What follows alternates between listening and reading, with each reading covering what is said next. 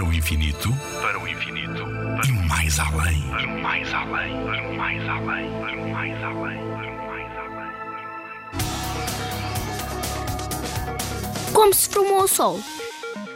O nosso Sol é uma estrela como todas as outras que vemos no céu e muitas outras que não vemos, mas sabemos que estão lá.